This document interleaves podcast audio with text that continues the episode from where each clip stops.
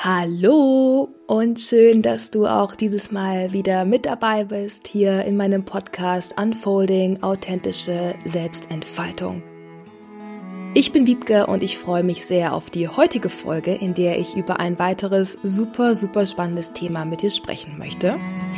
Und dieses Thema basiert auf einer Umfrage, die ich neulich bei Instagram gemacht habe und Ihr habt fleißig abgestimmt und deswegen spreche ich heute über das sogenannte Imposter-Syndrom oder auch das Hochstapler-Syndrom.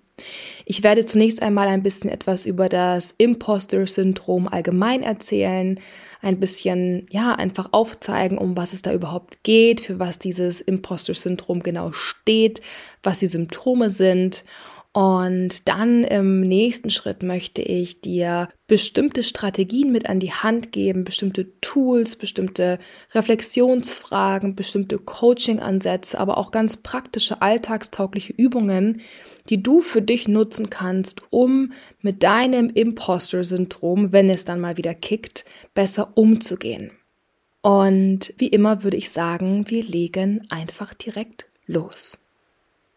Und wie gesagt, ich freue mich sehr über das Thema der heutigen Folge. Ich freue mich darüber, heute mehr über das sogenannte Imposter-Syndrom mit dir zu teilen, denn es spielt auch in meinem Leben immer wieder eine große Rolle.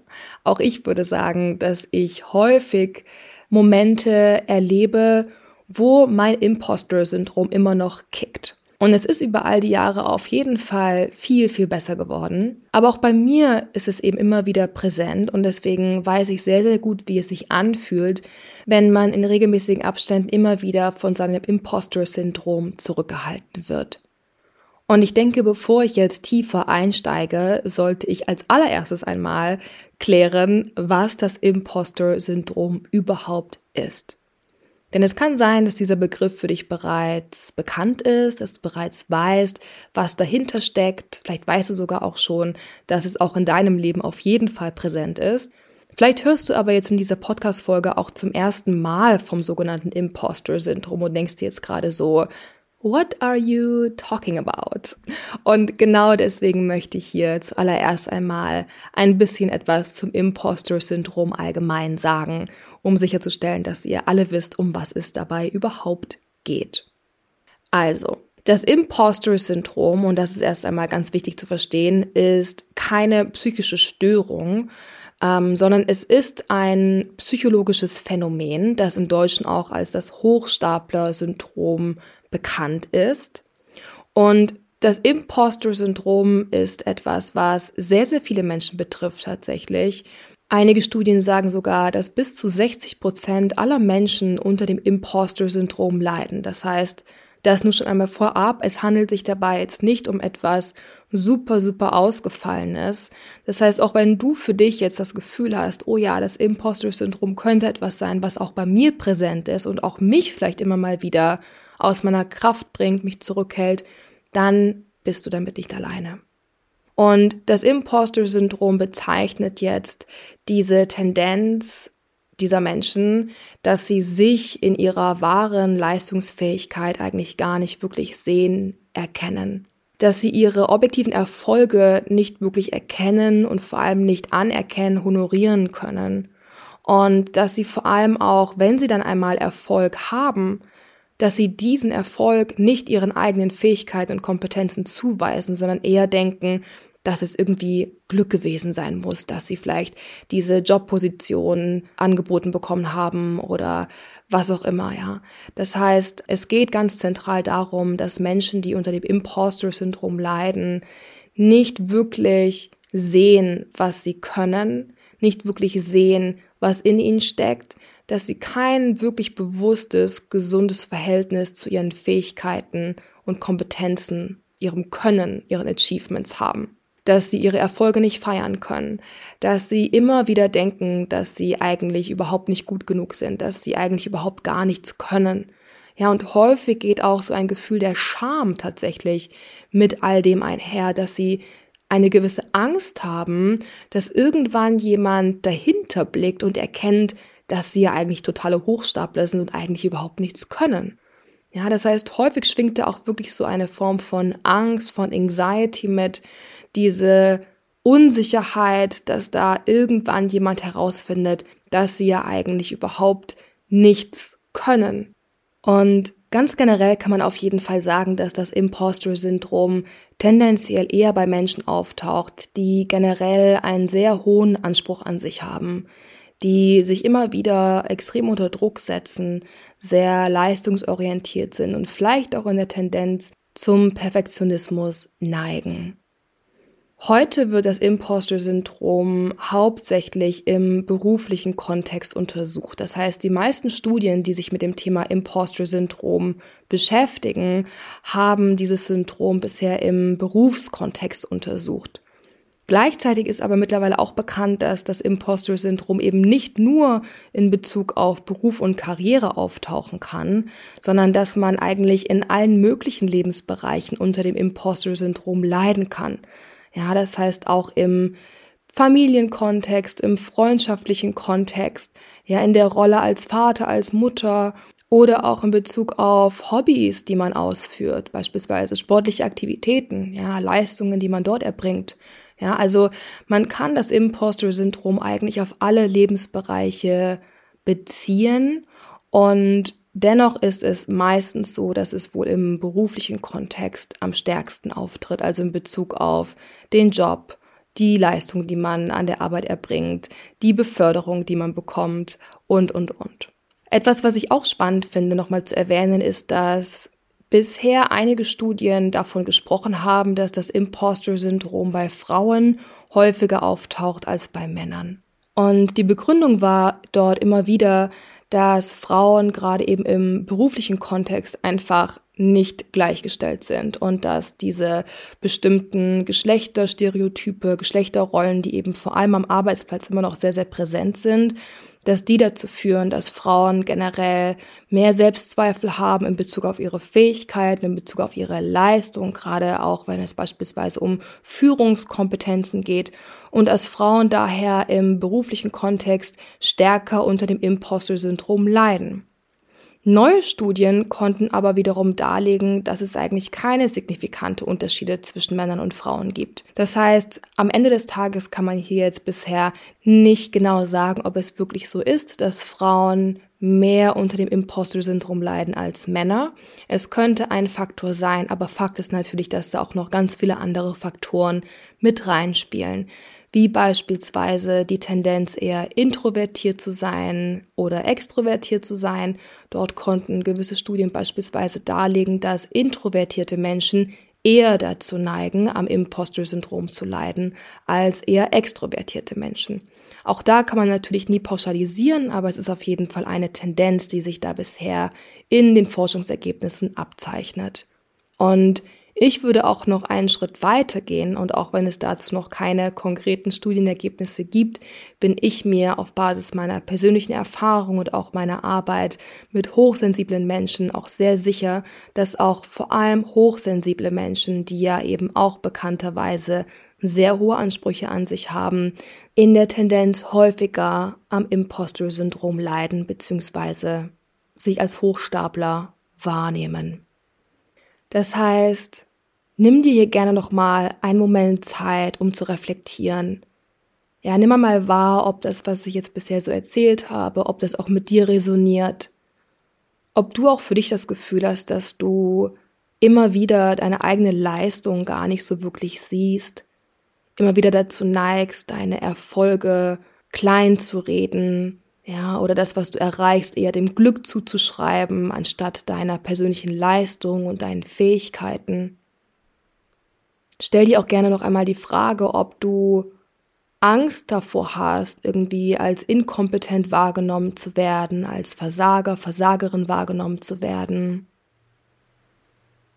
Ja, stell dir auch nochmal die Frage, ob du dazu neigst, viele Überstunden zu machen, mehr zu arbeiten, ob das Thema Overperforming, Overdelivering auch etwas ist, was du kennst, dass du immer wieder über die 100 Prozent gehst oder auch das Gefühl hast, du musst sogar mehr als 100 Prozent geben, damit es genug ist. Und stell dir auch nochmal die Frage, ob du vielleicht auch Probleme damit hast, Komplimente anzunehmen. Ja, das heißt, auch wenn andere deine Leistung wertschätzen, dich anerkennen für deine Leistung, für deinen Erfolg, was kommen dann bei dir für Gefühle, Gedanken auf? Kannst du das annehmen? Hast du das Gefühl, du hast es verdient? Oder kommen da Gedanken auf, die sagen, ach ja, das ist doch total übertrieben und das stimmt doch so gar nicht und andere können doch noch viel mehr als ich. Ja, also das sind alles, wie gesagt, Anzeichen dafür, dass das Imposter-Syndrom eventuell auch bei dir immer mal wieder hochkommt und kickt. Ja, und jetzt kann man sich im nächsten Schritt natürlich noch einmal die Frage stellen und man sollte sich sogar die Frage stellen, was jetzt eigentlich genau dahinter steckt, also woher es kommt, warum es dazu kommt, dass manche Menschen eher dazu neigen, ja, unter dem Imposter-Syndrom zu leiden als andere, woher diese extremen Selbstzweifel kommen, woher diese verdrehte Wahrnehmung kommt, ja, weil genau so kann man es wirklich sehen, wie eine Art verdrehte Wahrnehmung, dass man seine Leistung, seine Erfolge aus einer komplett unrealistischen, verdrehten und destruktiven Perspektive sieht. Und einen ausschlaggebenden Punkt habe ich tatsächlich vorher auch schon benannt. Und zwar habe ich schon das Thema Perfektionismus angeschnitten. Und wenn du dich als einen Perfektionisten, eine Perfektionistin bezeichnen würdest, dann ist die Wahrscheinlichkeit auf jeden Fall auch sehr hoch, dass du am Imposter-Syndrom leidest. Denn dort gibt es einen direkten Zusammenhang und es macht ja auch total Sinn. Denn Perfektionisten zeichnen sich ja genau dadurch aus, dass sie extrem hohe, fast schon unrealistische Ansprüche an sich haben. Dass sie einen Maßstab bei sich anlegen, den man eigentlich gar nicht erfüllen kann und der eigentlich dann immer wieder dazu führt, dass diese Personen von sich selber denken, dass sie immer noch nicht gut genug sind, dass sie immer noch nicht perfekt genug sind. Ja, das heißt, Perfektionisten setzen sich selbst extrem unter Druck und sie haben das Gefühl, dass es keine Option ist, etwas abzuliefern oder zu zeigen oder zu verkörpern, was weniger als 100 Prozent ist. Das heißt, dieser unrealistische Anspruch an sich selbst, der ja eben auch mit sehr kontraproduktiven Gedankenmustern einhergeht, ist auf jeden Fall ein Anzeichen für das Imposter-Syndrom.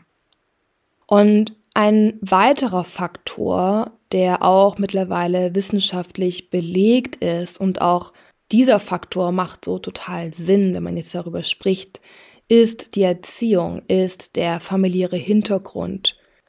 Das heißt, auch hier macht es total Sinn, sich einmal Zeit zu nehmen, um in eine tiefere Reflexion hineinzugehen.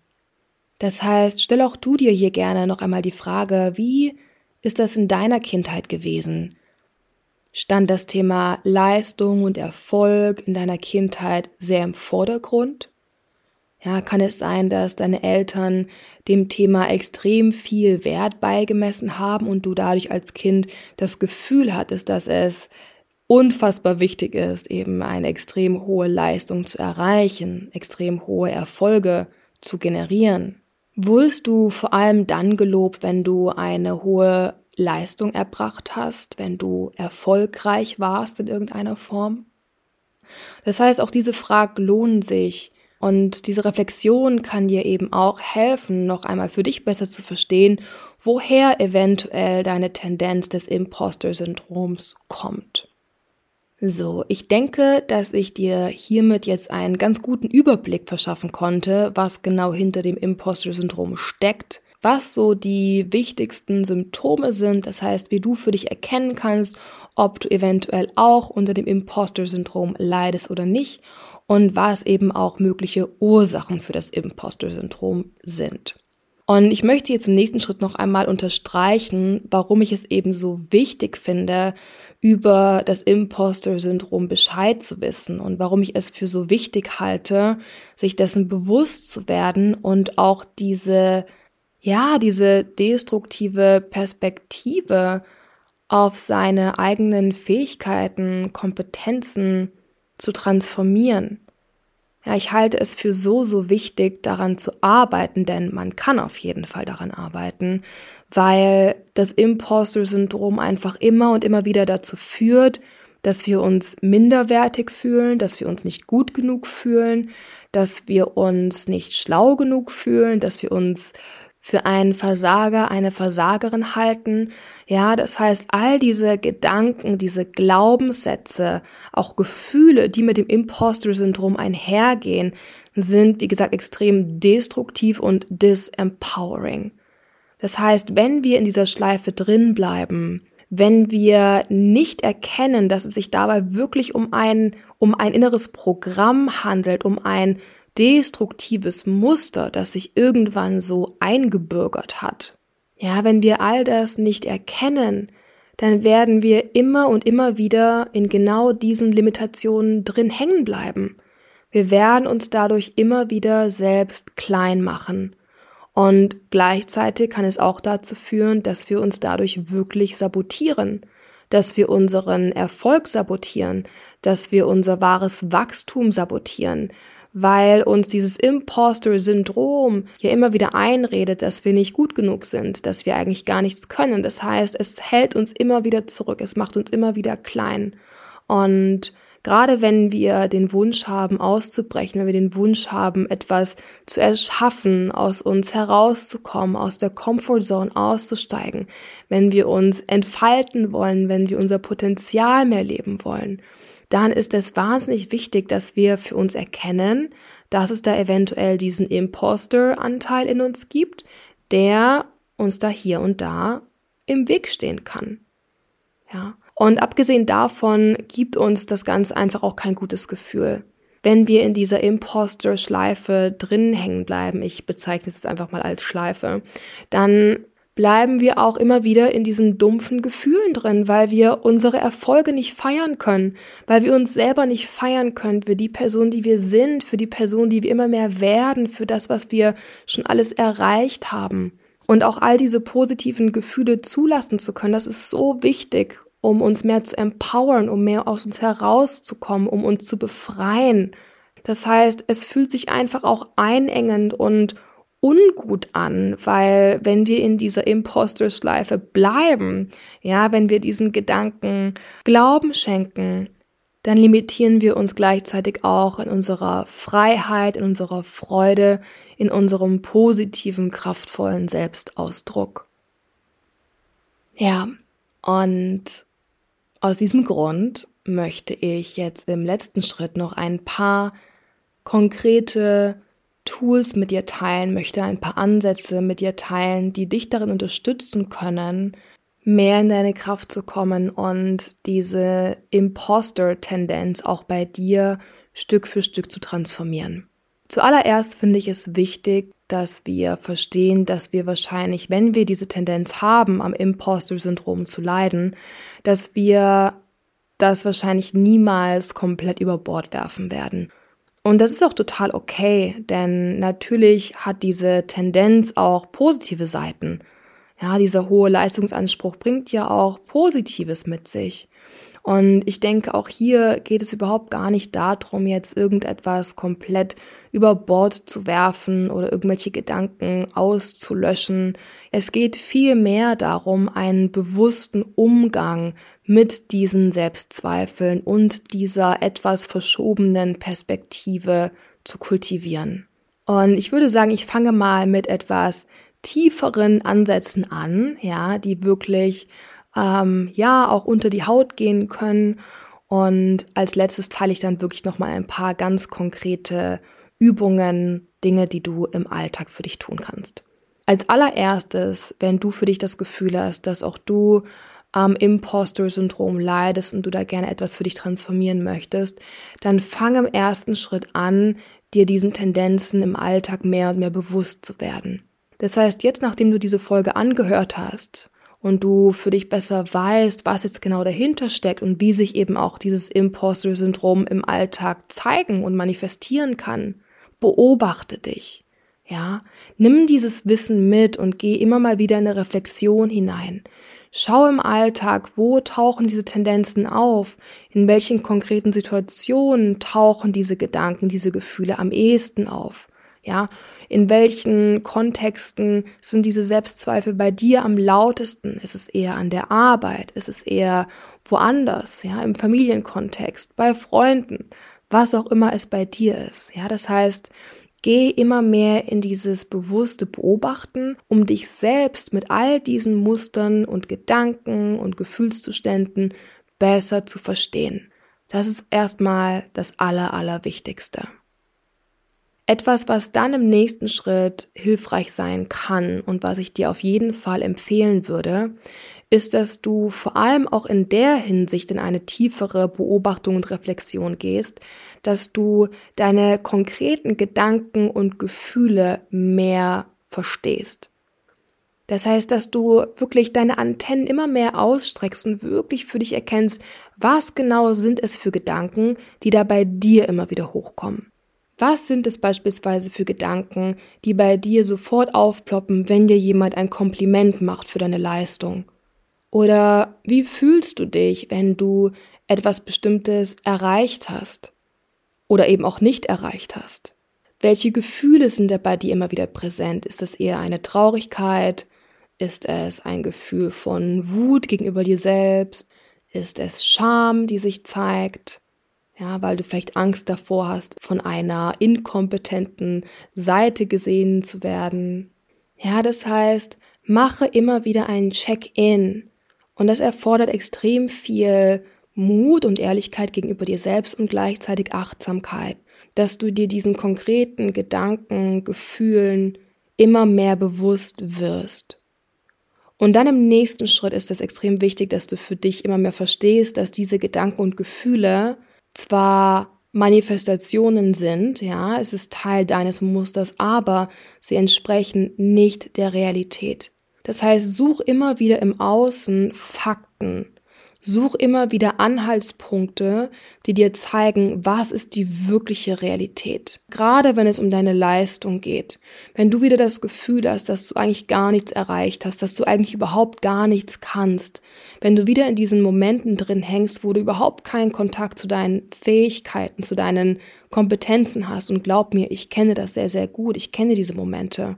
Suche gerade in diesen Momenten nach Fakten im Außen, die dir helfen, wieder auf den Boden der Tatsachen zu kommen. Ja, das heißt, such nach Proof, such nach handfesten Beweisen. Und ich gebe dir ein Beispiel. Bei mir könnte es zum Beispiel sein, dass ich, nachdem ich eine Coaching-Session gegeben habe, dass ich dann auf einmal denke, dass ich nicht abgeliefert habe, dass ich nicht gut genug war, dass ich nicht wirklich helfen konnte, dass meine Coachie nichts für sich aus dieser Coaching-Session mitnehmen konnte. Ja, und in solchen Momenten kann ein Beweis für meine wirkliche Leistung, für meine wirkliche Fähigkeit beispielsweise sein, dass ich mir Feedback einhole. Ja, und wenn dieses Feedback der Coachee, des Coachee positiv ist, dann habe ich somit einen Beweis, der mir zeigt, dass die Coaching Session gut gelaufen ist, dass mein Klient, meine Klientin zufrieden war. Und das kann ich mir dann selber vorzeigen. Ja, also das ist nur ein ganz, ganz simples Beispiel. Das heißt, finde du für dich wirklich Proof, Fakten, die dir wirklich die Realität spiegeln und mach dir bewusst, dass du diese Tendenz hast, die Realität aus einer verdrehten Perspektive wahrzunehmen. Etwas, was auch helfen kann, und darum ging es ja auch vorher schon, ist, dass du dir mehr und mehr bewusst machst, woher diese Tendenz kommt. Das heißt, Gehe zurück in die Kindheit, schau in die Kindheit, erinnere dich zurück und stell dir die Fragen, ja, die ich vorher schon geteilt habe. Und wenn du für dich in diesem Prozess merkst, dass da bei diesen Kindheitserinnerungen, dass da Emotionen hochkommen, dass du auf einmal merkst, wow, da steckt wirklich eine energetische Ladung dahinter, da ist irgendwas, dann kann es sich beispielsweise lohnen, wirklich in die bewusste innere Kindarbeit hineinzugehen ja, das werde ich jetzt hier nicht weiter im Detail ansprechen, aber das ist natürlich etwas, was man beispielsweise dann in einer gemeinsamen Coaching-Session noch einmal bearbeiten könnte. Ein weiteres Thema, was sehr, sehr spannend ist und was auch helfen kann in diesem Kontext, ist, dass du dich mal mit deinen Schatten beschäftigst. Dass du dir die Frage stellst, kann es sein, dass ich gewisse Aspekte von mir an einen dunklen Ort gepackt habe. Und deswegen kickt auch das Imposter-Syndrom immer so stark, weil es da gewisse Anteile von mir selber gibt, die ich auf gar keinen Fall nach außen zeigen möchte, die ich auf gar keinen Fall verkörpern möchte. Ja, ich gebe dir ein Beispiel. Es könnte zum Beispiel sein, dass du Dummheit an einen dunklen Ort gepackt hast. Dass du wahnsinnige Angst davor hast, als dumm wahrgenommen zu werden. Ein Zeichen dafür, dass Dummheit ein Schatten von dir ist, könnte auch sein, dass du andere Menschen, die beispielsweise mal eine unbedachte, in Anführungsstrichen dumme Antwort geben, extrem verurteilst. Ja, das heißt, auch andere Menschen spiegeln dir deine eigenen Schattenaspekte. Wenn du also beispielsweise das Thema Dummheit an einen dunklen Ort gepackt hast und du auf gar keinen Fall willst, dass dich jemand als dumm wahrnimmt, dann könnte eben auch das dazu führen, dass du dann extrem in diese Imposter-Reaktion gehst. Es könnte aber auch sein, dass du beispielsweise das Thema Reichtum oder Erfolg an einen dunklen Ort gesperrt hast, weil du beispielsweise gewisse Vorbehalte hast oder zum Beispiel denkst, dass erfolgreiche Menschen immer überheblich oder arrogant sind oder was auch immer. Ja, das heißt, es könnte auch sein, dass du das Thema Erfolg zu einem Schattenaspekt hast werden lassen. Und auch das könnte mit dem Imposter-Syndrom zusammenhängen. Das heißt, dass du dich deswegen unbewusst sabotierst, dass du dich deswegen selbst in deinem Erfolg limitierst und sabotierst, weil du einen Widerstand gegenüber Erfolg hast, weil es ein Schattenaspekt von dir ist. Das heißt, hinterfrage da mal, gibt es bestimmte Dinge, die du bei anderen verurteilst, Gibt es da gewisse Aspekte, Charakterzüge, die du nicht verkörpern willst, wo du irgendwie merkst, so will ich nicht sein? Diese Aspekte zu integrieren kann auch helfen, deine Imposter-Tendenz etwas zu transformieren. Etwas, was auch ein wertvoller Impuls sein kann, und du merkst, ich teile hier wirklich viele verschiedene Ansätze, ein weiterer Punkt, der dir helfen kann, ist, dass du mal für dich hinterfragst, ob es nicht sein kann, dass du auf unbewusster Ebene auch einen Nutzen aus deinem Imposter-Syndrom ziehst. Inwiefern ist dir dein Imposter-Syndrom dienlich? Wofür musst du nicht losgehen, solange du an deinem Imposter-Syndrom festhältst? Wofür musst du nicht losgehen, solange du den Gedanken Glauben schenkst, dass du nicht gut genug bist, dass du eigentlich gar nichts kannst, dass du all das, was du erreicht hast, bisher eigentlich gar nicht verdient hast, dass du eigentlich eine totale Versagerin, totaler Versager bist. Kann es sein, dass dir das auf eine gewisse Art und Weise dienlich ist, weil du damit eine Rechtfertigung dafür hast, noch nicht wirklich loszugehen?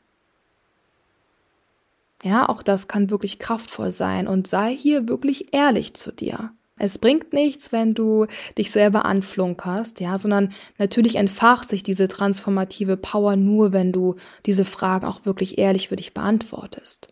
Und außerdem nur schon einmal vorab, ich glaube, dass wir alle auf eine gewisse Art und Weise einen Nutzen daraus ziehen, an unseren Selbstzweifeln festzuhalten. Ja, auch das ist völlig normal und völlig menschlich. Deswegen, wenn du jetzt bei dieser Frage merkst, oh ja, es stimmt, ich nutze eigentlich irgendwie auch diese Unsicherheit, diese Imposter-Tendenz, um mich klein zu halten und mich dadurch zu sabotieren, dann bist du damit kein Einzelfall. Das ist auf jeden Fall schon mal sicher.